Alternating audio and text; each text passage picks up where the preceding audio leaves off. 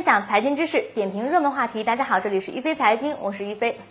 最近呢，有一位职工网友留言跟我们说呀，他估算了一下自己的养老金，在每月工资一万元的情况下，退休后要活够二十七年才能拿回本金。那么，对于一个普通的职工退休之后，到底能拿多少养老金？什么时候能够回本？我们在忽略工资增长、利息、养老金调整以及物价涨幅的情况下，以当前数据进行了静态的预测。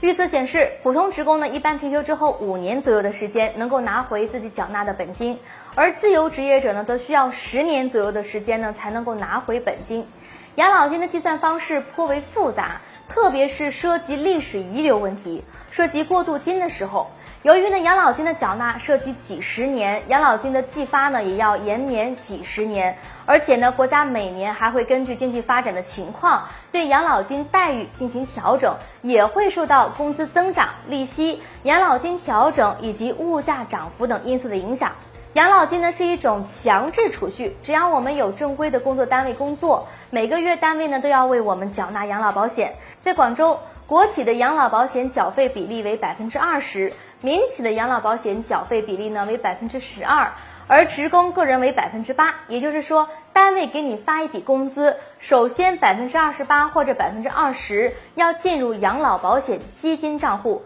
其中呢，个人缴纳的百分之八进入的是个人账户，而单位缴纳的部分则进入了统筹账户。目前，广州的平均养老金为两千六百一十四元。广州的社平工资呢为四千七百八十九元，其平均替代率为百分之五十四。养老金的替代率呢，并不是越高越好。虽然老百姓希望待遇越高越好，但是要考虑基金的承受力和社会的承受力。养老金的替代率和缴费比例成反比，向低收入者倾斜。出于社会公平方面的考虑，养老金计算呢，在设置上，缴费水平越低，工资替代率越高。比如缴费工资为社平工资六成底线时，养老金的工资替代率为六成；以社平工资为基数的话呢，替代率为五成；以社平工资的三倍为基数的话，只有四成。但是从计算公式上来说，每多缴费一年就多一个百分点，缴费年限越高，养老待遇越高，也是成立的。